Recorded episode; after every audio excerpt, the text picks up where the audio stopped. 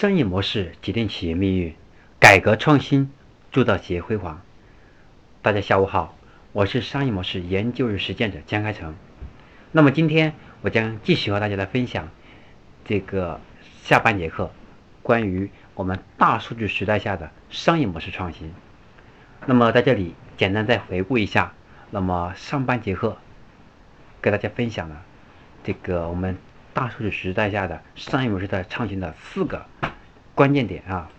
四个部分。第一个部分是我们商业模式的重新定义；第二个部分是商业模式的战略价值；第三个部分是商业模式的九大要素；第四个部分呢是商业模式的视觉化思考。那么这堂课程呢是紧接着我们上半这个上堂课的内容，这一次是下半堂课啊。这次讲的也是四个点，第一个点是商业模式的三大创新，第二个点是商业模式设计的五步法，第七个点给大家分享的是苹果公司的商业模式，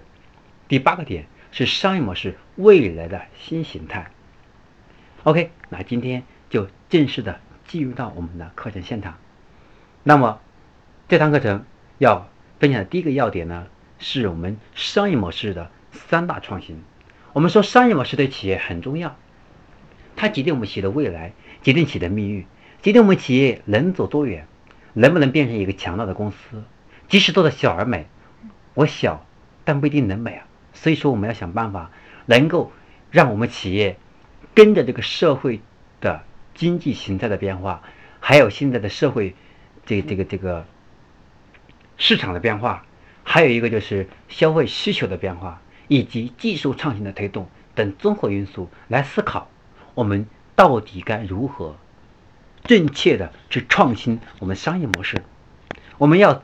尽量去避免一个伪创新。什么是伪创新？就是我们认为这么是对的，我们认为这是创新，但其实它没有给客户去创造真正的我们预想的价值，到最后可能客户还是不愿意。为我们这个产品买单，对吧？那不愿意买单的话，到最后的结果就是我们企业的根本利润是没有太大的变化。因此，在这里我要跟大家分享的第五个要对这个对这个分享的这个第一个部分是商业模式的三大创新的第一个点是价值链。那么，我们要基于我们的价值链创新，是现在要分享，我们要要要去构思现在我们的企业。我们身边，我们企业内部有没有大量的闲置资源？我们是可以把它激发出来，是变成一个新的增值服务，或者把它衍生出一个新的产品出来，或者是满足我们客户另外一个需求。这种方式也可以是实现我们商业模式的创新。那么，对于这个价值链上的创新呢？比如说，现在我们很多公司，我们很多公司里面，它有很多的办公桌椅。那么它是在那闲置的。那么现在发现，我们公司现在租了一个一千平的地方，那么只有三百平是有用的，另外七百平是没有什么用处的。OK，我就可以把我们现在我们这个房屋把它变成一个开放的一种动创空间，这也是一种价值，对不对？因为这样的话，我们可以把这些闲置的资源把它变废为宝，让它可以变成我们企业源源不断的资金流。那么这是一种方式，那么第二种呢是用户价值链上的一种创新方式。那么这种创新商业模式的创新是基于现在用户的需求。这个简单的例子就是小米。那么小米呢，它一直定位就是客户要什么我做什么，并不是我要做什么产品是打开什么样的市场，而是我的客户要什么我做什么，我要用我的产品是满足消费者的服务生态。所以在这里面就是基于用户需求。或者是用户为严明的需求去做的创新，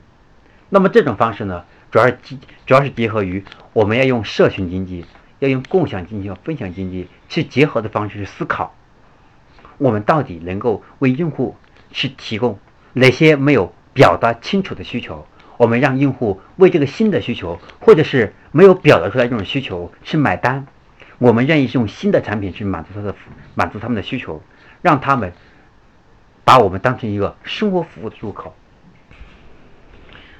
那么，这个商业模式创新的第三个部分是采用产业链的方式来进行创新。那么，基于产业链的这种商业模式的创新呢，它就是要创新我们企业产业运作的盈利点。那么，这种产业产产业链的方式是指我们企业如何去集合我们现在的主营产品，能在产品的上游或者下游做点文章，能够去找到新的盈利点，让我们企业可以不用现在这个主营产品去挣钱，而是现在用一个更能符合市场需求，能够满足客户没有这个没有表达出来一种刚需的需求，能够给用户提供一种新的价值点，来实现我们新的盈利点。用这种方式创新。那目前来看呢，就是我们商业模式的三大创新，主要是基于价值链的创新、用户链的创新和产业链的创新。那么价值链的创新，主要是要发现我们企业基于内部被浪费的资源，或者被闲置的资源，把这闲置的资源进行回炉，或者重新改造，或者是直接把它投向市场，是满足我现在客户的另外一个需求。那么第二个商业模式的创新是基于挖掘用户未言明的需求，用一种新的产品的方式，或者在现在我们的产品上去增加一个增值服务的方式，来去满足客户未延灭的需求，来实现我们企业的商业价值的获取。那么第三种就是啊，创新我们产业运作的盈利点。这种方式呢，主要是结合于将我们企业去。从过去传统的一种做产品靠产品扎掐价挣钱的方式，来打造企业产业链。那么这个时候我们就发现，我们可以拿某两个产品或者三个产品作为品牌建设，然后作为一种引流产品，或者作为一种市场开拓的一个入口。然后呢，我们用它来提供一种市场突破的一种工具，然后靠第二个、第二、第三产业。来实现真的盈，真正真正的盈利，所以我们经常会听听到一句话是“羊毛出在羊毛出在猪身上，让某某某某买单”，这是就是这种这种方式。所以我讲的今天的第一个点是关于商业模式的三大创新。第一个创新是价值链的创新，第二个是用户价值链的创新，第三个是产业链的创新。啊，这是这种三种创新。那么今天要分享的第二个点呢，是商业模式设计的五步法。我们说商业模式的设计，哈，它一定是有严格的逻辑架构，并不是我们随机的想怎么样，想一出是一出，也并不是我们现在突然想到，我这个产品不好卖了，我就赶紧开发一个新产品吧。哦，大家都卖八块钱，我卖七块五吧。或者是现在呢，大家都说我产品不好看，我换个颜色吧。或者大家觉得我的产品质量差了，OK，我把我产品质量提升一点就可以了，是吗？不一定。我们不能说基于一个零碎的一种思考，或者基于客户的某一一个客户或者一类客户随机的一种情绪化的表达，就变成了我们企业商业模式创新的一个点，或者是商业模式创新的一种革命性，而是要重新去整体的去思考，我们到底是如何系统化的改造，那才叫商业模式的创新。所以在这里，希望大家能够啊用心去学习。今天要跟大家分享的第二个点是商业模式设计的五步法。那么，商业模式设计的五步法的第一点就是我们要确认我们企业基因。那所谓的确认我们企业基因什么意思呢？那么，它就是要要搞清楚我们企业真正的要干什么，我们企业的核心优势是什么。所谓的基因的概念，就说白了，我们企业现在想干的事情。和我们自己想呃这个这个擅长的事情以及未来的趋势三点合一，这就是我们的基因。所以我们首先要搞清楚我们切认我们企业的基因是什么，我们要搞清楚我们到底要干什么，我们擅长什么，我们未来希望这棵树长成什么样，我们是苹果树还是还是李子树还是桃树，我们要把它确认好。确认好以后，我就是买这个种子来种这棵树，而不要。在适合种苹果的地方种那个橘子树，这就是我们所讲的一个企业的基因。我们要搞清楚我们企业到底要干什么，适合干什么。所以在这里跟大家讲一个案例啊，这个案例就是腾讯。那么腾讯最早的时候呢，他想做电商，所以最早的时候，腾讯做了一个这个这个对吧？为了和淘宝这种去竞争关系，最早腾讯做的一个类似呃做的一个 C to C 的拍拍，然后后来呢，天猫出现了，又搞了一个这个这个类似于天猫这种 B to C 的模式，就是 QQ 商城，然后后来呢，又类似于做了一个京东这样的一个平台，就叫易信，后来又做了啊，基于后来发现都做失败了，后来就尝试哦，PC 端不行，那我的移动端去做，后来微信啊不错起来了，然后呢，微信开始做自己的基于移动端的生态，所以就做了一个什么呢？做了一个微信小店。微信小店免费的，后来发现很多人也不用了，为什么？功能太单一了。所以，如果我们要，如果腾讯他想要做起来，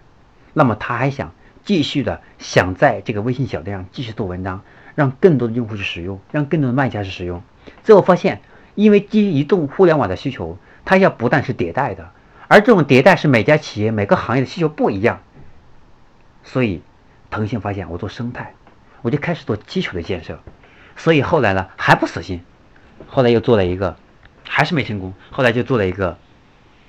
呃，和京东合作了，有精品，对吧？京东微店。后来京东微店其实没也没有为京东带来太多的价值，更没有为腾讯带来太多的价值。所以我们这在讲，这就是企业的基因。那么腾讯它的基因就社交基因，它能够在社交当中是别人无可替代的。在这里再跟大家讲另外两个反向的案例。就比如说，阿里，阿里曾经做的一个来往，马云、李连杰这些明星亲自来站台，还请了王丽芬老师等等各种明星，还有请了其他的赵薇等一些明星来站台，最后发现来往也没推起来，根本没有办法和微信对抗，所以当然腾讯做电商也没法和阿里巴巴对抗，这就是一个企业的基因，我们自己擅长干什么，和现在能干什么。所以，只有当我们自己去做的一些自己想做但又不擅长的事情，做失败了一次、两次、三次都失败的时候，我们才会去思考：哦，原来我不适合干这个，我的基因适合干这个。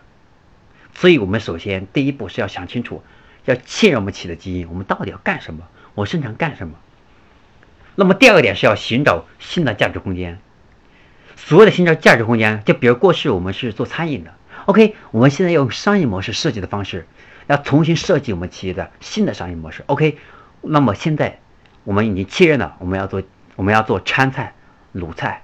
湘菜，对吧？我确定好了。那么第二点是，我们要寻找新的价值空间。那么这个新的价值空间呢，它什么意思？那么我们先要去想想我们过去的价值。我们过去的价值就是给我们的客户去提供，给我们的这个这个饮食的时刻去提供什么？去提供。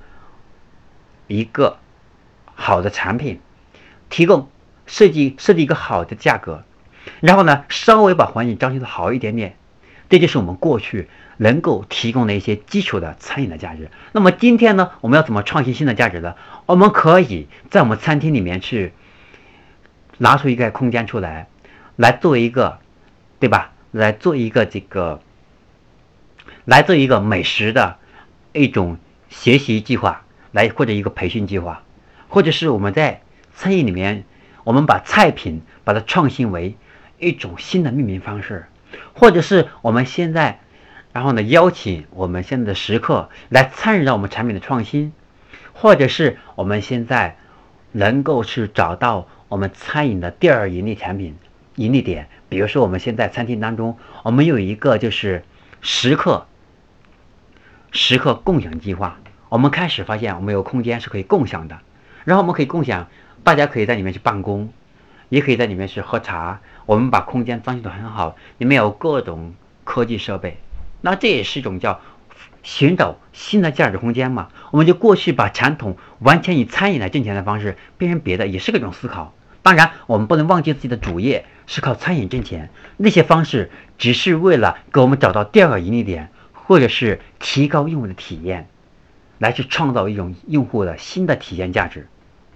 那么这个时候我们要做的什么呢？我们要挖掘新的需求，是改变原服务，是延长价值链，是增减新产品。所以这是我们要寻找新的价值空间。那么第三点是第三个步骤，是发现蓝海市场。那当我们发现这个市场里面，所以说，当这个市场啊，我们发现这个市场当中里面有很多真正的价值，不是我们想看到的，我也不想挣这个钱，我们要重新去，而且或者是这个行业当中已经是一片红海了，一片血海了。OK，那我现在要去寻找新的蓝海，来为我们企业去打造一个蓝海战略，为我们的商业模式创新。去做一个对对对这种相应的一种科学的、合理的、有效的一种基础。那么我们要发现蓝海市场，我们真正要要怎么去做呢？那么我们要用新思路、新模式、新产品。我们用新思路、新产品、新模式来满足同一我们同一类客户不同的需求，来获取新的价值点。那么，比如说我们我们现在我们餐饮当中，我们有一个新的微信平台。那么现在呢，就是我们在微信当中是加了一些社交元素。我们用户他不仅在上面是可以去订餐，我们还可以在里面去买一些可以订一些电影票。那么电影票我们可以跟电影院去分成，对不对？类似于这样的嘛，我们可以去思考。所以，我们说今天的商业模式和过去的商业模式。是不一样的，我们要重新思考。那么第四个，就是第呃，我们商业模式设计的五步法的第三步，要发现蓝海市场。第四步是颠覆成本结构，我们要重新设计收入模型，是重新设计成本结构。那把过去我们现在餐饮，我换一个例子啊，比如说服装，那么过去我们完全是量产的模式，然后呢？是降低我们成本结构。那今天我可以把它变成个性化。严格来讲，个性化和批量化生产是一个矛盾体。因为我们之所以量产的目的就是可以就可以降低我们的成本，但是发现当产品卖不出去的时候，它就是一个更重要的、一个更可怕的一个一个成本。那么今天我们可以重新改变成本结构。我们可以怎么做呢？我们可以用预售的模式来做定制。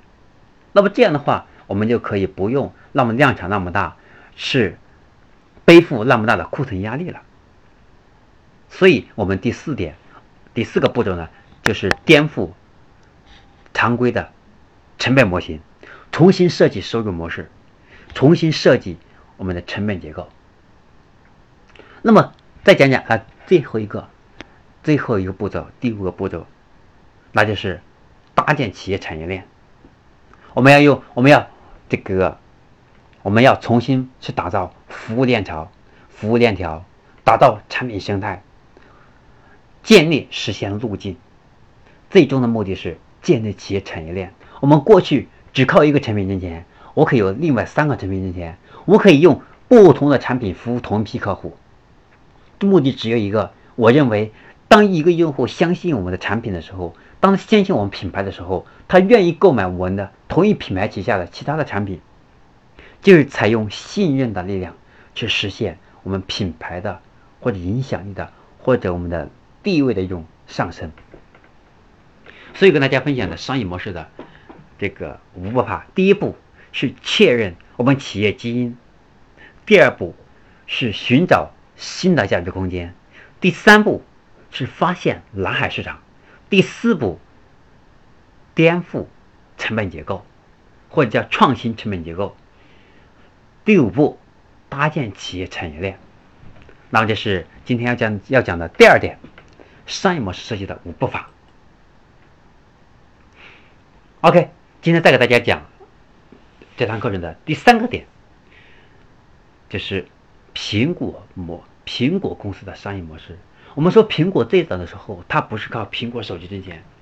苹果最早挣钱的是二零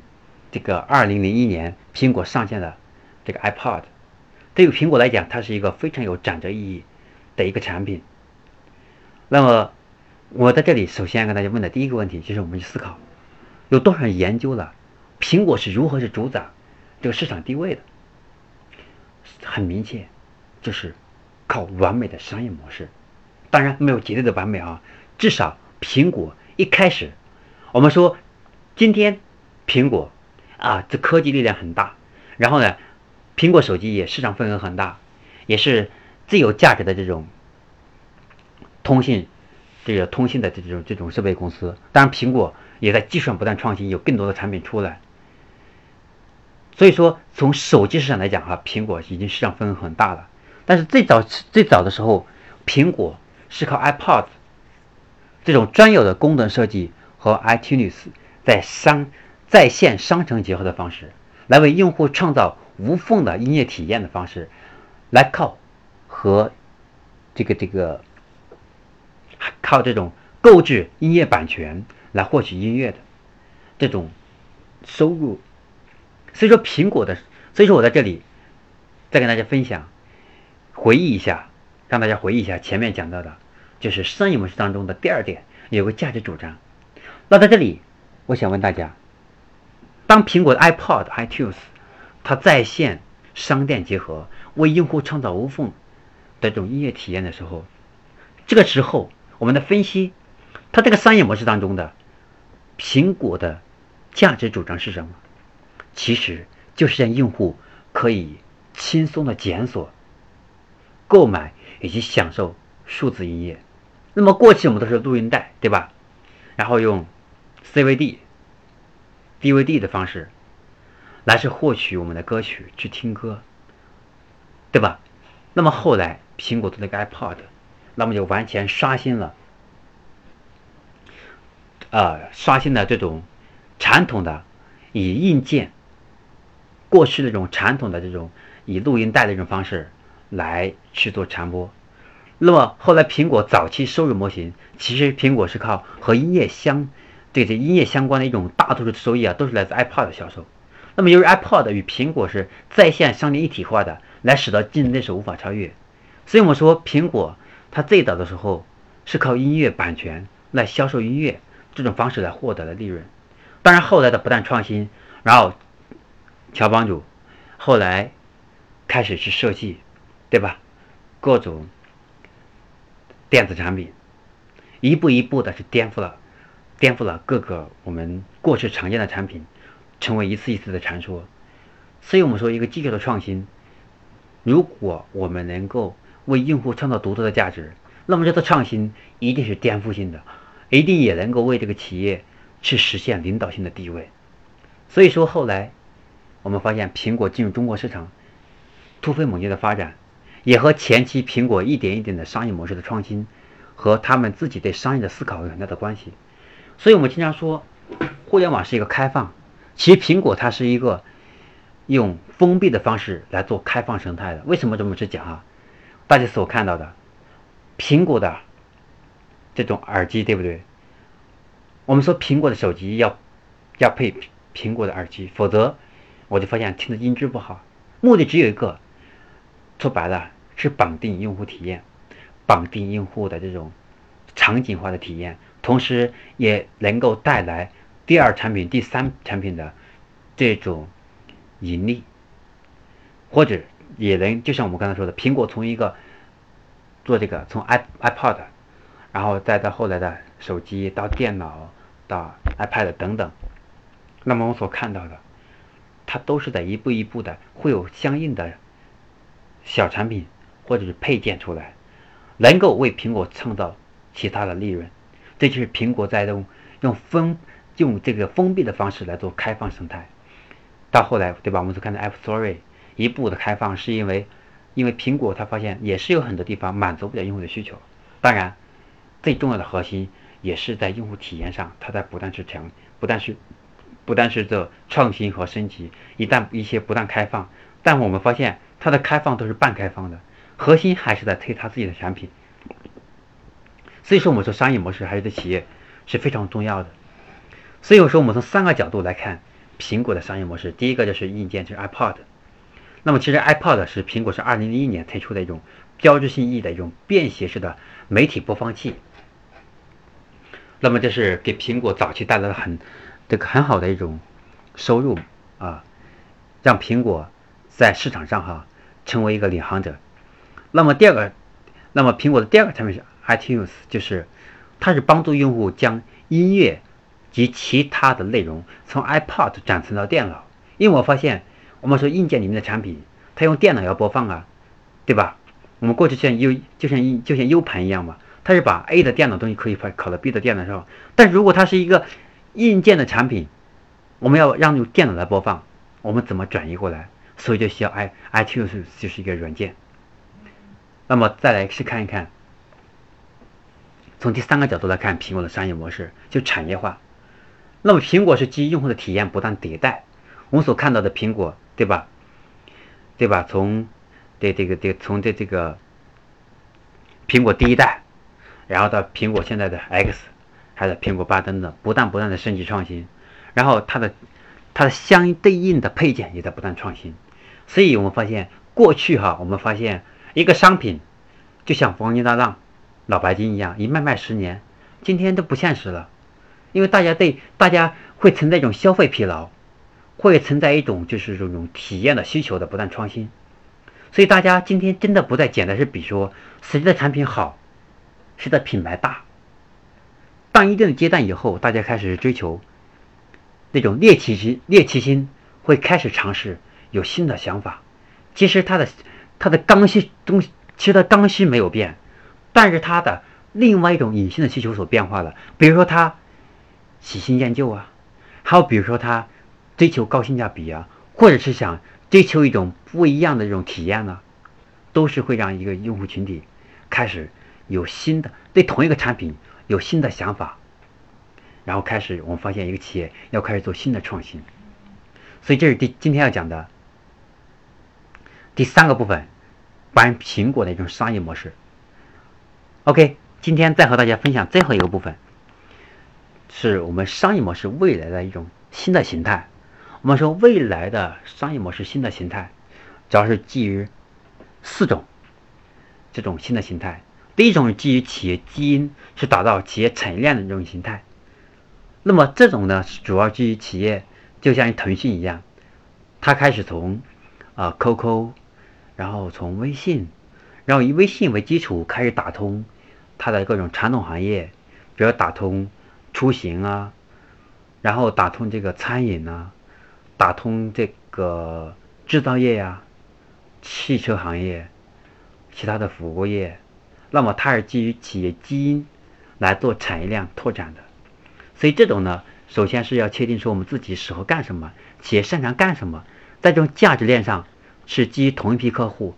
去创造不同的这种生这种这种这种生态环境。来是让供大家，供大家这个这个去体验。那么这是第一种，就是基于企业基因去打造企业产业链的一种商业模式的一种形态。那么这种常见的，是今天我们经常常见的一种形态，就是多元化业态。因为现在很多企业都在讲多元化业态，特别是这种文化领域，然后超级 IP 啊。那么过去卖书的卖书的书店，然后开始拍电影，拍电影的公司开始做投资。开始基于企业基因在做拓展，所谓的基因就是企业的基因，一定是要知道自己擅长干什么，在自己擅长的领域当中去做拓展，做产业链的拓展。那么未来我们商业模式的第二种形态是基于用户群的创新，这种典型的案例就是小米嘛，用户要什么我做什么，我不我不限于任何一个产品或者不限于任何一个固定的行业。那么这种是关键是要创新服务模式，既然说服务同一批客户。那肯定是以服务为核心来去创新我们的产品，去搭建我们新的产品线。那么这种核心是什么呢？它主要是基于用户的需求，那要跟用户进行很好的社交互动、高频互动，然后提高户客户的粘性、忠诚度，然后通过用户的忠诚度，然后去提升用户，去挖掘用户的隐性需求，来开始打造我们企业的第二、第三、第四盈利点。然后呢，发现能够把我们企业从一个简单的企业，把它变成一个产业化的集团公司，或者是它能够把我们单独的一个产品的一招鲜吃遍天的方式，把它变成一个快速迭代的产品。然后呢，是颠覆我们过去的传统差价的方式来盈利。OK，再跟大家讲这个我们商业模式未来形态的第三种是基于跨界思维的。那么，基于跨界思维，它的核心关键是要去创建全新的一种盈利模式。说白了，跨界的目的就是我们要把我们现在手上的一些闲置的资源，把它释放出去，然后是获取我想要的价值。那么看很多现在什么共享充电宝啊，还有比如说共享的这个共享共享车间啊，太多了这种方式。那么这种跨界的思维，它的核心是我们必须要找到能够把我们现在闲置的资源，或者是现在要投资于新的领域，我们首先是目的是要创造一个新的盈利点，实现一个新的收入模式的创新。所以说，这是我们未来也是一种商业模式的新形态。所以这种今天见的比较多了。比如说现在很多公司，对吧？一种做餐饮的，你开始开书店了，开书店的开始做什么？开始卖玩具了。所以这就是我们讲的这个我们商业模式的第四种创新的形态，就是基于创这个跨界的思维，去创建全新的这种盈利模式。OK，再跟大家讲，就是啊，第四点。我们商业模式的第四种形态是基于新技术，是颠覆传统行业。这种简单的案例就是共享单车。那么，谁曾想到十几年前，自行车被今天的二维码技术、还有定位技术、还有大数据技术、还有云计算的技术，有这新技术之后，用在一个传统的过去的我们认为已经淘汰的产品上，就变成一个新的行业了。那么这是第四种形态，是基于新的技术，把过去的传统行业进行颠覆，变成一个新的行业的一种商业模式的形态。所以我们说，未来我们商业模式主要这四种形态。第一种形态是基于企业基因，是打造企业产业链；第二种是基于用户需求，基于用户群、用户需求，去创建服务模式，打造我们用户群体的生活服务入口。第三个是基于快捷思维，去创建全新的盈利模式。第四个是基于新技术，是颠覆传统行业。那么这是我们今天我要跟大家分享的这四个点，给大家再做一个总结。那么今天分享的一共是四个点。第一个点呢，是我们商业模式的三大创新。第二个，是我们商业模式设计的五步法。然后呢，第三个部分是我们苹果公司的商业模式，第四个部分是我们未来商业模式的四种形态。所以呢，今天跟大家分享的这四个点，也希望大家课后之后能够有效的吸收，并把它用在我们的企业商业模式的创新设计上，能够我们企业未来的战略和战术以及执行，能够起到一种。导引和保驾护航的作用，让我们自己时刻知道我们没有走偏。我们时刻要摒弃一些诱惑，然后时刻要清楚我们自己要干什么，我们要往哪里走，我们需要什么样的人才，我们需要什么样的技术，我们需要多少资本，我们需要什么样的资源，我们需要什么样的客户关系，我们需要什么样的一些重要的合作伙伴，来帮我们一起是创新这个商业模式，或者完成我们企业的。未来远大的愿景和使命。我是商业模式导师金开成，我们下期节目再见。